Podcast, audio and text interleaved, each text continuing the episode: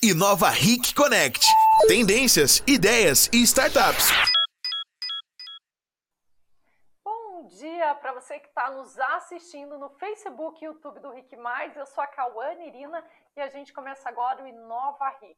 O nosso convidado de hoje, gente, ele é sensacional.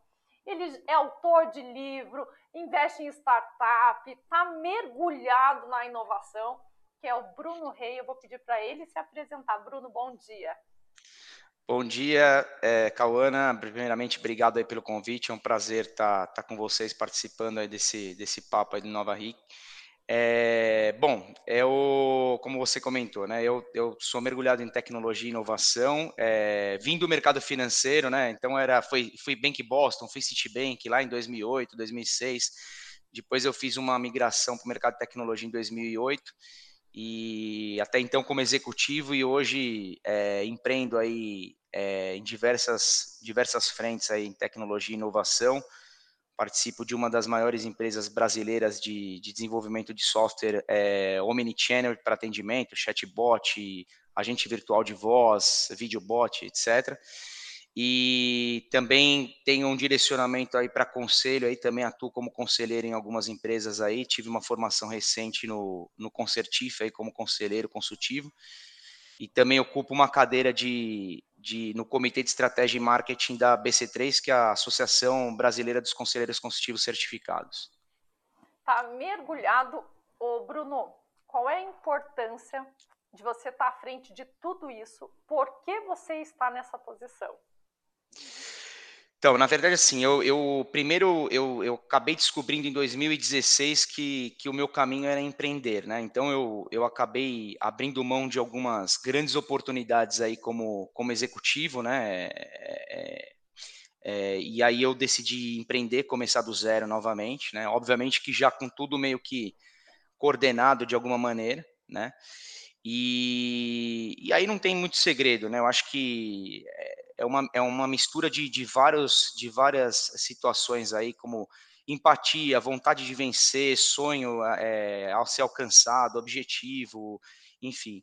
E também uma, uma receita aí para quem eu tenho, eu participo de várias coisas, né? A gente é, tenho várias frentes, mas de alguma maneira eu tento fazer coisas que são conectadas de alguma maneira. Então, assim, por exemplo, eu não vou é, começar a vender banana, por exemplo. Não, eu, eu, eu tenho alguma coisa aqui, uma oportunidade de voltar da tecnologia que seja complementar a algum dos meus negócios, tal. Então eu já crio alguma coisa que seja de alguma maneira esteja dentro do ecossistema e que eu possa de alguma maneira eh, levar aquilo junto dentro da cadeia de, de soluções ou de serviços que que a gente vai entregar para o mercado, né? Então de alguma de alguma forma eu tento conectar algumas coisas, né, que, que, que façam sentido é, estarem conectadas com, com tecnologia e inovação, né? Ô Bruno, dentro de todas as ações que você está à frente, você está à frente porque você identificou uma dor no mercado. Que dor é essa? Sim. Bom, então, é... eu vou, vamos lá. Então, eu vou começar da, da, principal empresa e maior empresa que eu participo hoje como, como acionista e hoje eu estou no, no, no, no board, né, no conselho, que é a Olos, né? A Olos, na verdade, ela foi, ela foi fundada por um dos meus sócios, né, o Paulo Godoy, e, e, qual que foi a, a, oportunidade que a gente identificou na época? Né? Naquela época, muito já se falava de, de tecnologia para atendimento. Né? Então, já existiam as, as famosas uh, URAs de atendimento, os discadores de mercado, os gravadores né? É, de voz e, e, de tela, etc. E aí, é, só que a gente acabou passando, tanto eu quanto os meus sócios, a gente acabou passando por diversas empresas do mercado, né? Isso já não é mais novidade, né? É, isso já é uma coisa. É, essas empresas de tecnologia já, já atuam no mercado desde os anos 90, do começo dos anos 90 aí, né, de atendimento.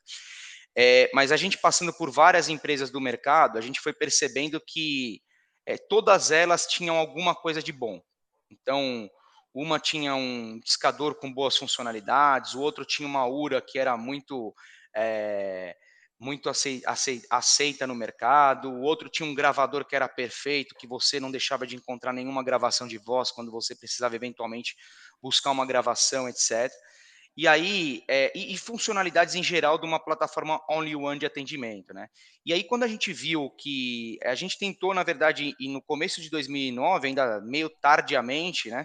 É, começar algo que de certa maneira é, fosse boa em cada um dos pontos. Na verdade, a gente tentou trazer uma solução para o mercado robusta que de alguma maneira você conseguisse trazer um pouco daquilo de melhor que a gente tinha vivenciado em cada uma das que a gente tinha passado, né? E muita gente na época, né, falou, puta, vocês são loucos, né? Pô, já tem empresas de renome no mercado, super consolidadas, já tal, vocês vão começar uma plataforma é, de atendimento do zero, tal. E a gente, a gente acreditava muito, né, que a gente poderia fazer algo diferente e trazer algo diferente para o mercado, né? E aí nessa, baseado nessa crença, a gente acabou é, desenvolvendo aí a, essa solução com aqueles é, insights que a gente tinha pegado de todos os concorrentes e os players que a gente tinha participado de mercado, e a gente trouxe uma plataforma para o mercado com essa finalidade. Acabou que é, em 10, 12 anos de empresa aí, é, hoje a gente no mercado brasileiro, a gente é líder né, no tipo de solução que a gente fornece, né? E agora nós já expandimos, é, isso é motivo de muito orgulho, né? É uma operação 100% brasileira, né? A gente sempre fez din-din do din-din, então a gente nunca teve investimento, a gente sempre andou e caminhou com as forças próprias, né? E, e, hoje nós já expandimos a operação, somos hoje 300, é, 280 pessoas, estamos em nove países, né? Chile, Argentina, Colômbia, Peru, México, República Dominicana, Equador, né? E a solução a gente conseguiu provar que realmente é, existia um gap de mercado, né? O, forne o, o cliente ele precisava contratar, nesse caso, o gravador de um fornecedor, o discador de um outro fornecedor, a, a URA de um outro fornecedor e a gente trouxe isso tudo consolidado numa plataforma only one e a gente provou que era que era fácil, que a gente conseguia na verdade fazer isso tudo de uma forma consolidada, de forma a conseguir é, criar uma jornada inbound ou outbound que o cliente pudesse ter uma melhor experiência e navegar por todos os canais sem perceber e sem perder o histórico daquilo que ele fazia, por exemplo, num, num canal de voz, depois ele derivou para um canal de texto e tal, e ao final do atendimento ele tinha sido bem atendido pelos diversos canais que a gente tinha aplicado na jornada dele, né? Então, falando do, do case Olos, que é um dos principais do que eu participo, é, eu acho que a grande sacada foi a gente entender que a gente tinha a possibilidade de conectar, de certa forma, boas funcionalidades numa plataforma única e resolver um problema do cliente que de certa forma ele quando ele tinha uma ocorrência alguma coisa ele tinha que procurar diversos fornecedores. Hoje ele olha e procura somente a Olos né? É, e, e, isso falando de Olos né? Aí agora falando um pouco do lado de investimento nas nas startups aí que a NZ3 tem acelerado né? É, o que a gente tem identificado muito isso não é novidade para ninguém mas que o mercado, principalmente pós-pandemia, ele mudou muito, né? Já, já havia uma exigência diferente é, do consumidor, né? E hoje não basta você ter uma boa ideia, né? E sair desenvolvendo uma plataforma, deixar ela pronta e começar a atuar. Quem vai te falar e quem vai dar o comando de como vai ter que funcionar e aquilo que você vai ter que inserir de funcionalidade para resolver problemas é o público, é o consumidor, né? Então, é, antes de você, de você criar qualquer coisa, pelo menos o, o desenho inicial ali, você tem que ir para o mercado fazer pesquisa, entender qual que é o comportamento do consumidor e como que você resolve o problema dele, para aí sim depois você gastar energia em algo que já esteja validado, né? E dentro da aceleradora, né, dentro desses projetos que vocês procuram, como que é a tese que vocês atuam para trazer a startup para dentro do negócio? Uhum. Bom, vamos lá. A gente, é, a NZ3, ela nasceu é, depois. Eu tenho dois sócios da NZ3 que são duas pessoas super conhecidas do mercado aí. Uma delas é o, é o Edson Kinoshita, né, que passou por grandes empresas aí como Sul América, Sky, recentemente a Cielo, né, foi ocupou posições de C-level em todas essas empresas, né.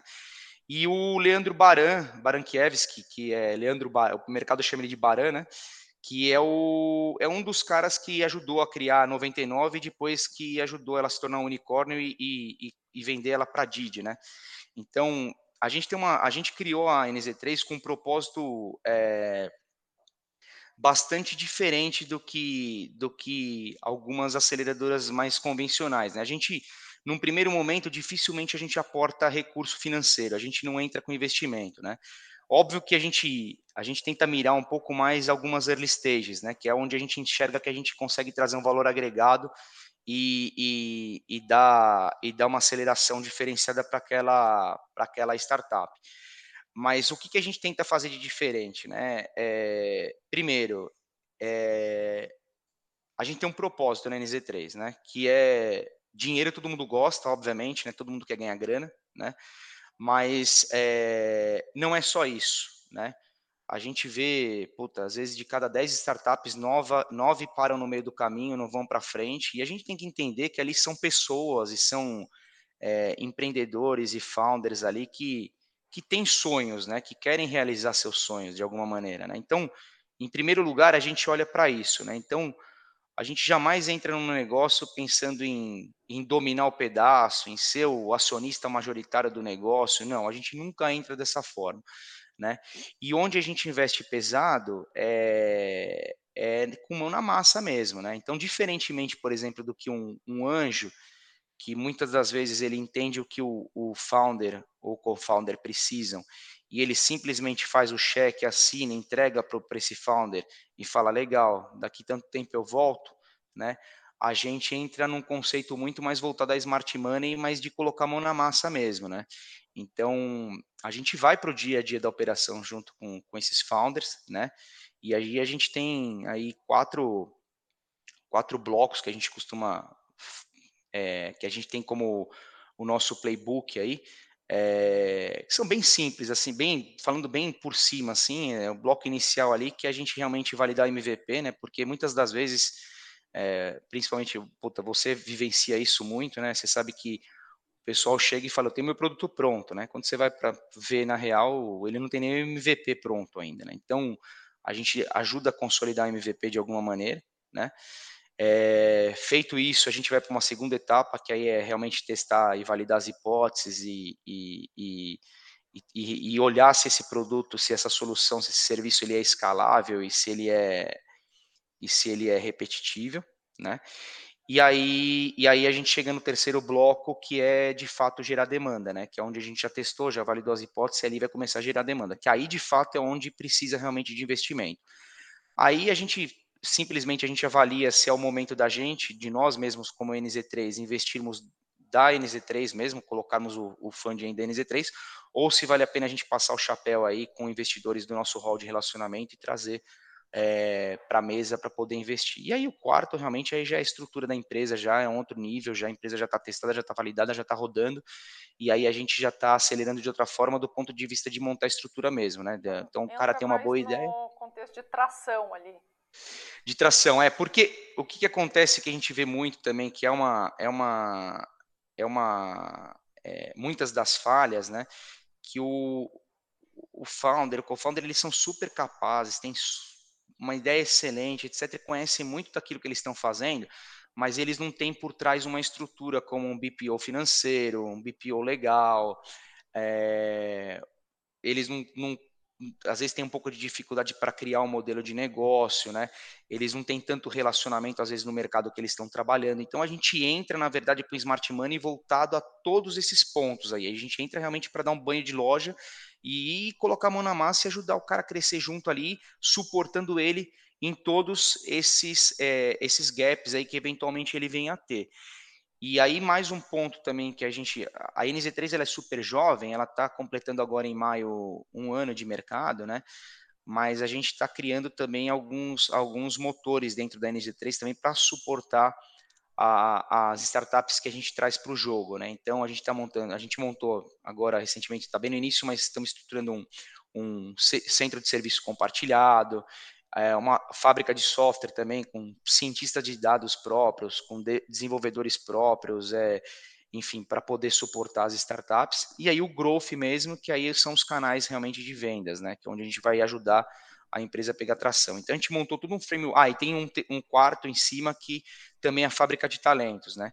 Que é onde a gente tenta é, catequizar, né? E, e ajudar é, as pessoas que a gente traz para dentro da NZ3 para, de certa forma, a gente criar vários Baranzinhos, vários Bruninhos, vários Kinochitinhas tal lá, para a gente ter o um negócio com a nossa cara e poder, e poder realmente escalar também é, o processo interno da NZ3 para apoiar as startups. Né? Acho que de uma forma geral é isso. Ô Bruno, é, responde para mim por que vocês acham que é importante essa ação, esse envolvimento com as startups? Por que, que eu estou te fazendo essa pergunta? Porque uhum. várias organizações estão criando, né, é, é, ou fundo de investimento, ou uma aceleradora, um braço de inovação com startup, mas ainda com uma consciência de estar tá na moda, todo mundo está fazendo, a gente vai fazer também.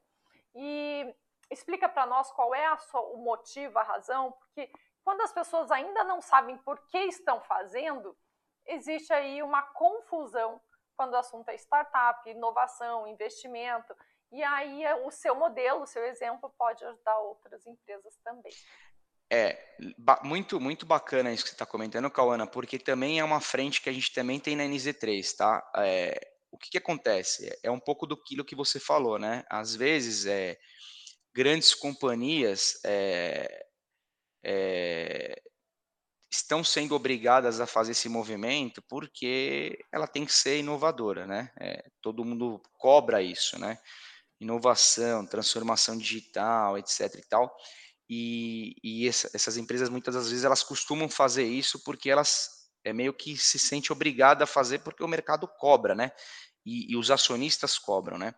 Mas qual que é a, a, grande dificuldade que a gente enxerga, né? E, e onde a NZ3 também é, pode ajudar, inclusive a gente tem uma frente para isso também. A gente só estava, como a, a aceleradora é jovem ainda, a gente estava estruturando, mas a gente já tem essa frente também com uma empresa, a gente já começou um piloto nesse sentido que acontece? Essas grandes companhias, né, que são enormes potências, elas, elas são como Titanic, né? Então, assim, pô, ela, ela vê um iceberg na frente, até ela conseguir fazer a curva para desviar, é, é complicado, não é rápido, não é um processo rápido para ela conseguir manobrar o navio ali e fazer a curva, né?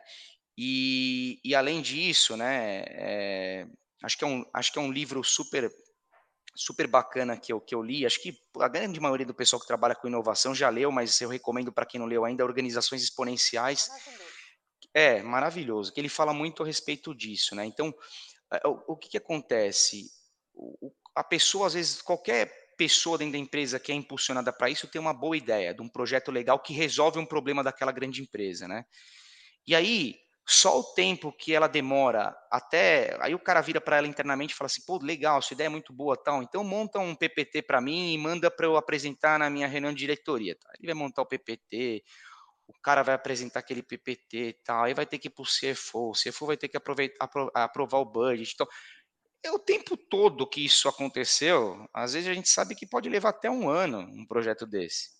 Quando o cara for colocar em prática aquilo, acabou, perdeu o time, o mercado está super dinâmico, o mundo está super acelerado, a gente não pode esperar um ano para fazer um negócio desse, né? É, quando tem uma boa ideia, tem que ser colocado em prática rápido. E aí, em algumas das vezes que existe uma exceção e ele até faz isso um pouco mais rápido, o que acontece é que ele acaba colocando recursos dessa grande empresa para tratar esse projeto especificamente, e esses recursos, quando tem algum incêndio na empresa que é a detentora do todo, né, que é a maior, eles são tirados de lá para pagar o um incêndio lá dentro. Né? Então, eles não dão sequência naquilo que eles começaram. Né? Então, o melhor, melhor dos mundos é que ou você faça um spin-off de fato com quem está envolvido no projeto e trate isso como uma outra coisa totalmente separada dessa grande empresa, né? Ou a gente faz esse, isso que, que a NZ3 está se propondo a fazer também, e que algumas a gente deixa fazer quem, quem sabe, quem entende do negócio, que é a gente montar alguma coisa apartada ali, que esteja, de certa forma, conectada com a grande empresa, mas apartada, né? E procurar startups que, de alguma maneira, estejam, é, sejam complementares ao negócio dessa grande empresa, né? E estejam ali para suprir essas necessidades que tenham de, de, problemas a serem resolvidos, né? Eu acho que esse é o mundo ideal, esse é o cenário ideal, quando a gente consegue, na, na verdade, não montar porque o mercado está exigindo, mas sim, de fato, quando a gente foca no que a empresa, essa empresa grande, tem de problema, e aí a gente consegue procurar e trazer startups que sejam, de certa forma, é, complementares a esses problemas que ela vem a ter. Aí você trabalha isso de forma apartada e também fazendo um pouco a propaganda e vendendo peixe, a gente tem feito também esse trabalho aí. Começamos um piloto agora com uma grande empresa também e é um serviço que a gente vai ter no nosso portfólio da aceleradora também. Bruno, quando... Então assim, então assim, só para concluir, Cauana, desculpa, é, é, a gente não, não montou uma aceleradora voltada 100% a olhar só para dinheiro, só para fazer o cheque, entregar na mão do founder e falar, tá aí, se vira a gente entra muito mais arregaçando as mangas mesmo, entrando no dia a dia do negócio, ajudando com a mão na massa mesmo, né? Para aí sim, no momento adequado que a startup tiver no estágio ideal, aí sim a gente buscar investimento, seja nosso mesmo, né? Aí da aceleradora mesmo, ou seja é, de investidores que, que sejam do nosso, do nosso hall de relacionamento. Sabe que a, que eu percebo, a pandemia veio chancelar muitas organizações para que elas falassem: eu sou inovador porque eu dei conta, fiz assim, eu fiz assado. É, uhum. E veja, uma coisa é a tecnologia, outra coisa é a automação, outra coisa é a necessidade. Não quer dizer que essa empresa é inovadora ou não é inovadora. E às vezes estar trabalhando como startup também não quer dizer que a empresa é inovadora. É, no seu ponto de vista, o que é ser uma empresa com DNA de inovação? Então, é... eu costumo dizer o seguinte, que o principal de tudo não é tecnologia. Tecnologia é, é meio. Tecnologia é meio. Ela, ela é um, na verdade, ela é uma ferramenta é, para você conseguir atingir os objetivos, né? Eu acho que o ponto principal e, e o ponto chave são pessoas. Então, inovação, ela está em pessoas, né? Pessoas que realmente estão a fim de fazer aquilo, estão a fim de, de, de, de, de fazer dar certo, né? Tanto que, assim, quando a gente avalia uma, uma startup, a gente não olha a ideia. A ideia é importante, o negócio pode ser um, algo legal, tal, é importante, mas a gente olha principalmente o que a gente chama do jockey, né? O jockey tem que ser bom, não é a ideia que tem que ser boa. Porque se o jockey for bom, a gente consegue fazer qualquer coisa, consegue pivotar o negócio, consegue levar para um outro caminho, começa, a gente consegue fazer qualquer coisa. Agora, se você tiver uma boa ideia e não tiver um bom jockey, a chance dessa startup ruir e, não ter sucesso é muito grande.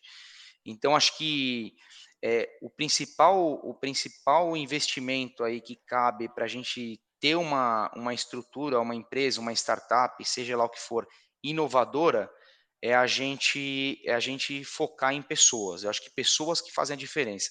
Tecnologia por si só, ela é ela é meio e se você tiver boas pessoas com boas ideias e uma cabeça boa para poder conduzir esse processo, você é inovador.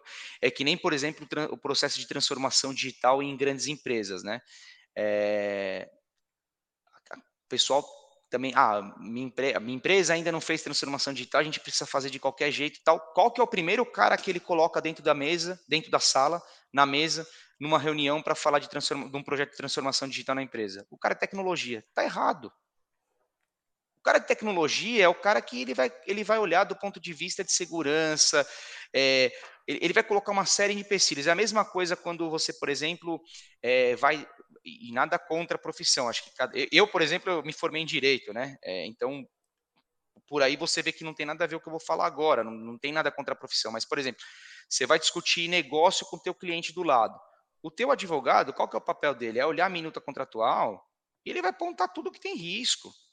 Né? Quem vai decidir do ponto de vista de negócio o que dá para você correr de risco e o que não dá para você correr de risco é você mesmo, que é o empreendedor.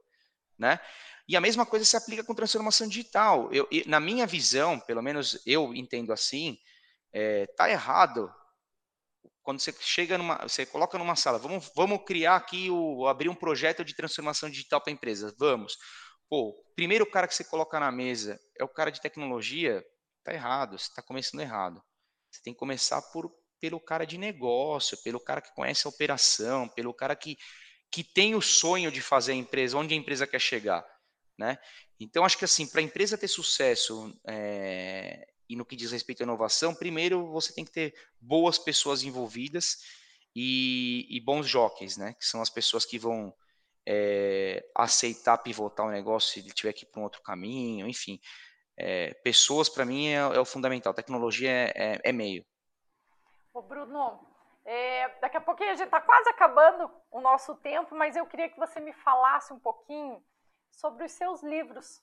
Conta para nós como foi, quais são os seus livros, como foi escrever, Sim. qual foi a motivação, é, para a gente conhecer um pouquinho esse seu outro lado.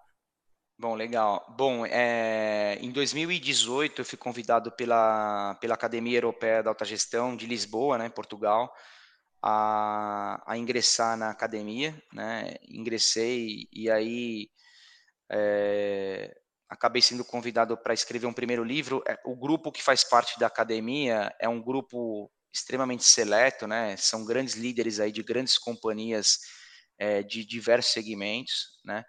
É, e aí foi o objetivo do primeiro livro, que foi a líder, é, líderes de alta, de alta gestão, né? Liderança de alta gestão. É, foi justamente para a gente tentar trazer um pouquinho da, da nossa experiência enquanto líder, né?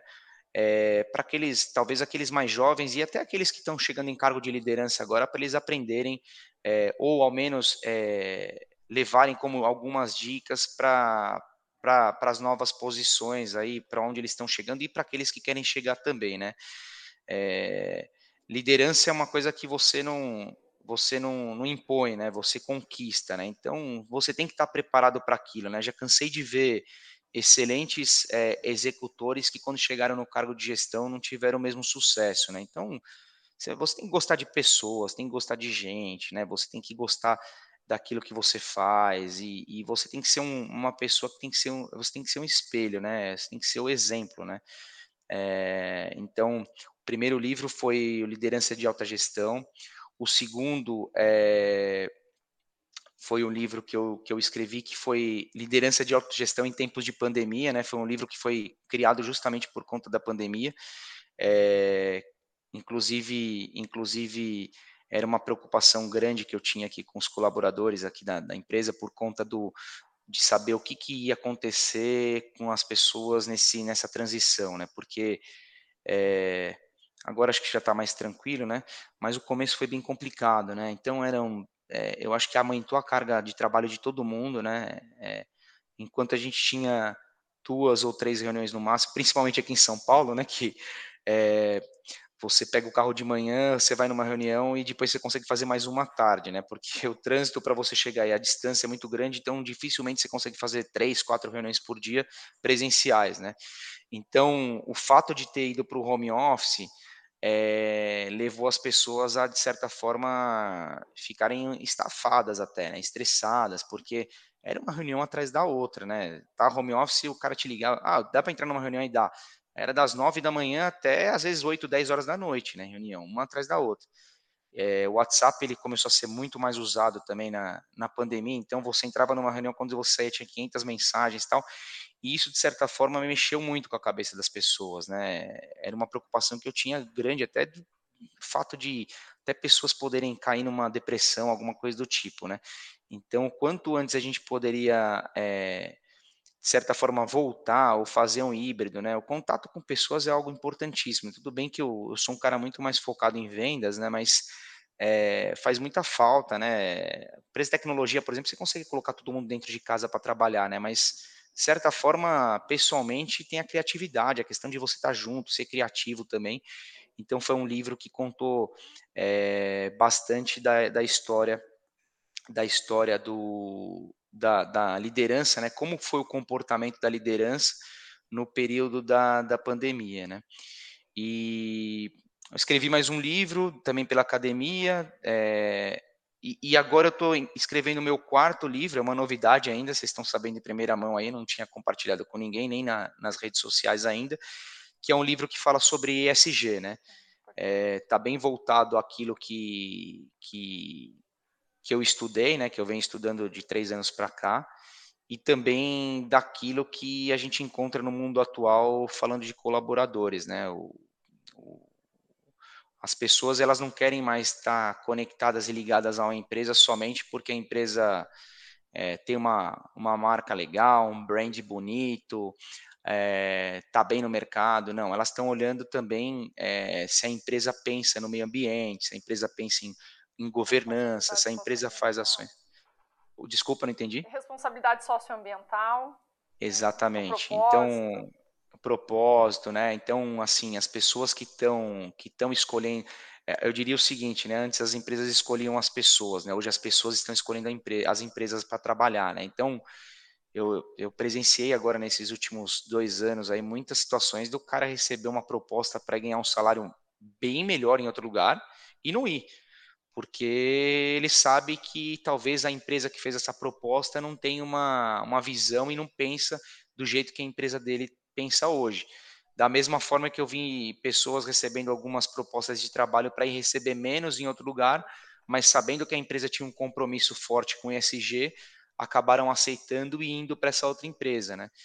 E, e aí, de certa forma, também esse livro também faz total sentido quando eles me convidaram para participar, eu, eu topei na hora, porque é, o que eu vejo, principalmente no mundo que eu vivo, né, a grande maioria das pessoas imaginam que o SG ele é algo que está presente só nas grandes companhias, nas grandes empresas, né? Mas, assim, se você consegue introduzir o, o, o, o SG desde o começo, já na startup também, ela já nascer com governança desde o início e tal, é, é uma chance muito maior dela dar certo, dela ir para um caminho legal. Ela já nasce pensando diferente, entendeu?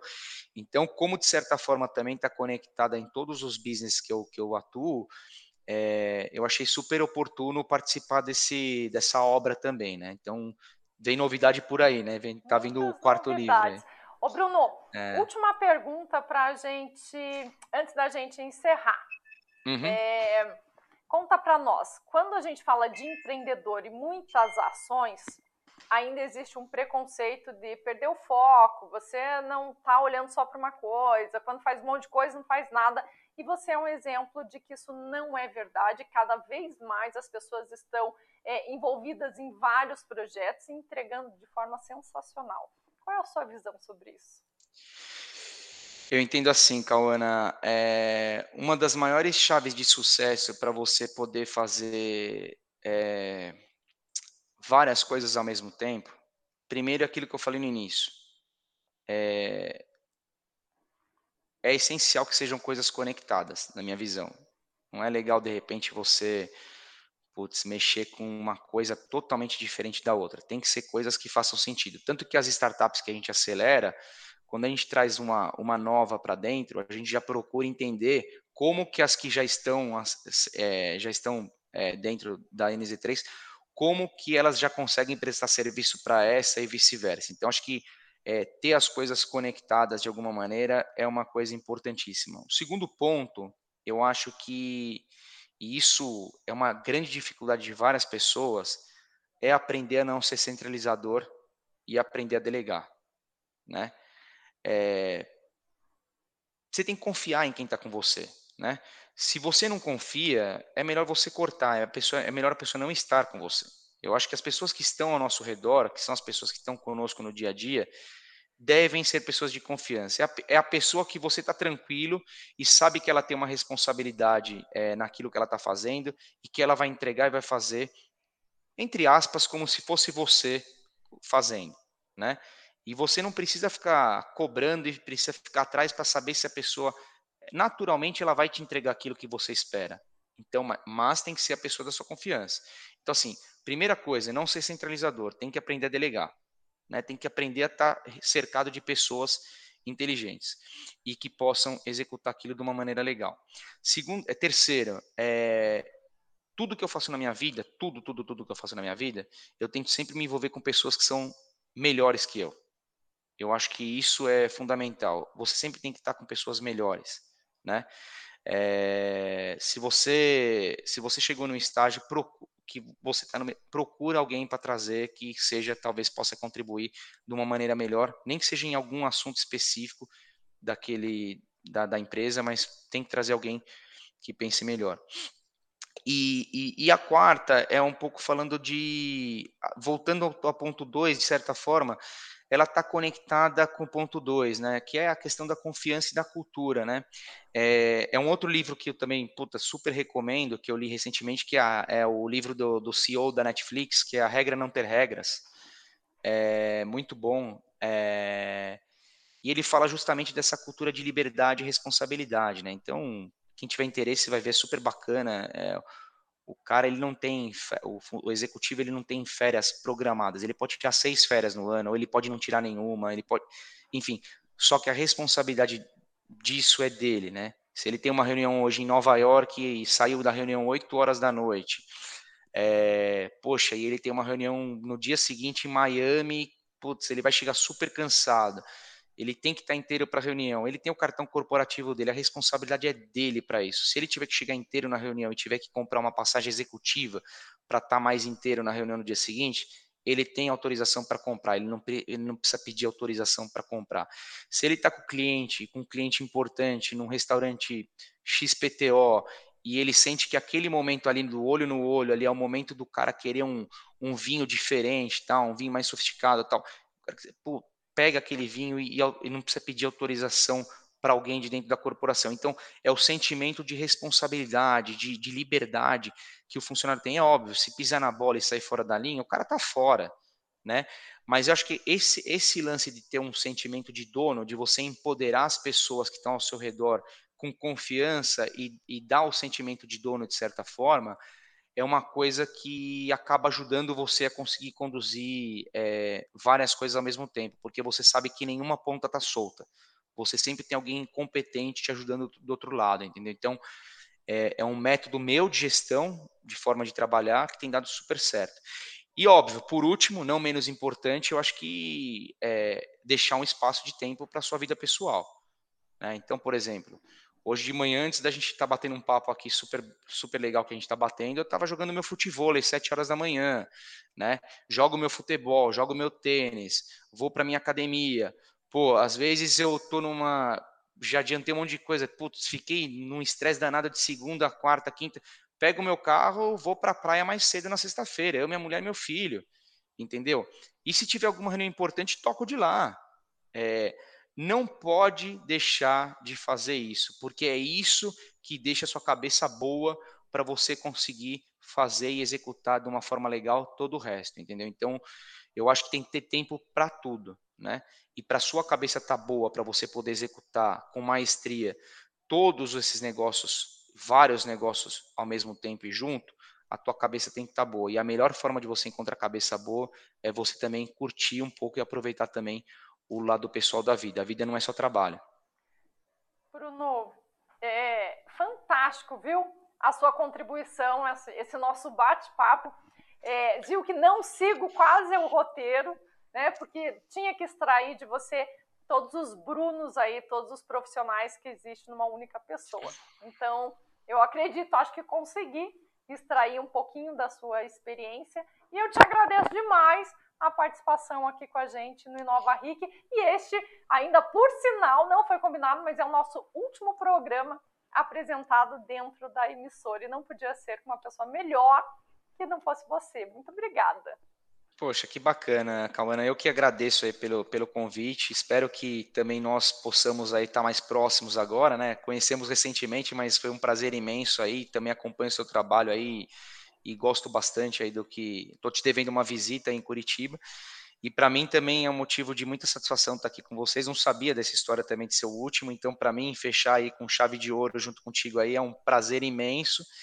E, enfim, espero que, que tenha sido bacana para quem está assistindo aí também, né? Se alguém também tiver alguma dúvida, quiser bater um papo, estou super à disposição nos canais aí. Bruno Rei me encontra fácil no LinkedIn, aí no Instagram, no, no Facebook, enfim, eu estou super à disposição aí. Se quiser passar meus contatos depois, pessoal, fique à vontade. Vamos em frente. Prometo que eu vou fazer uma visita para você nos próximos meses ah, aí. Foi um prazer. Combinado, Bruno. Obrigada. Tá bom? E a gente Obrigado. fica por aqui nessa quarta-feira. Tchau, gente. Valeu, Cauana. Beijo, tchau, tchau, gente. Valeu.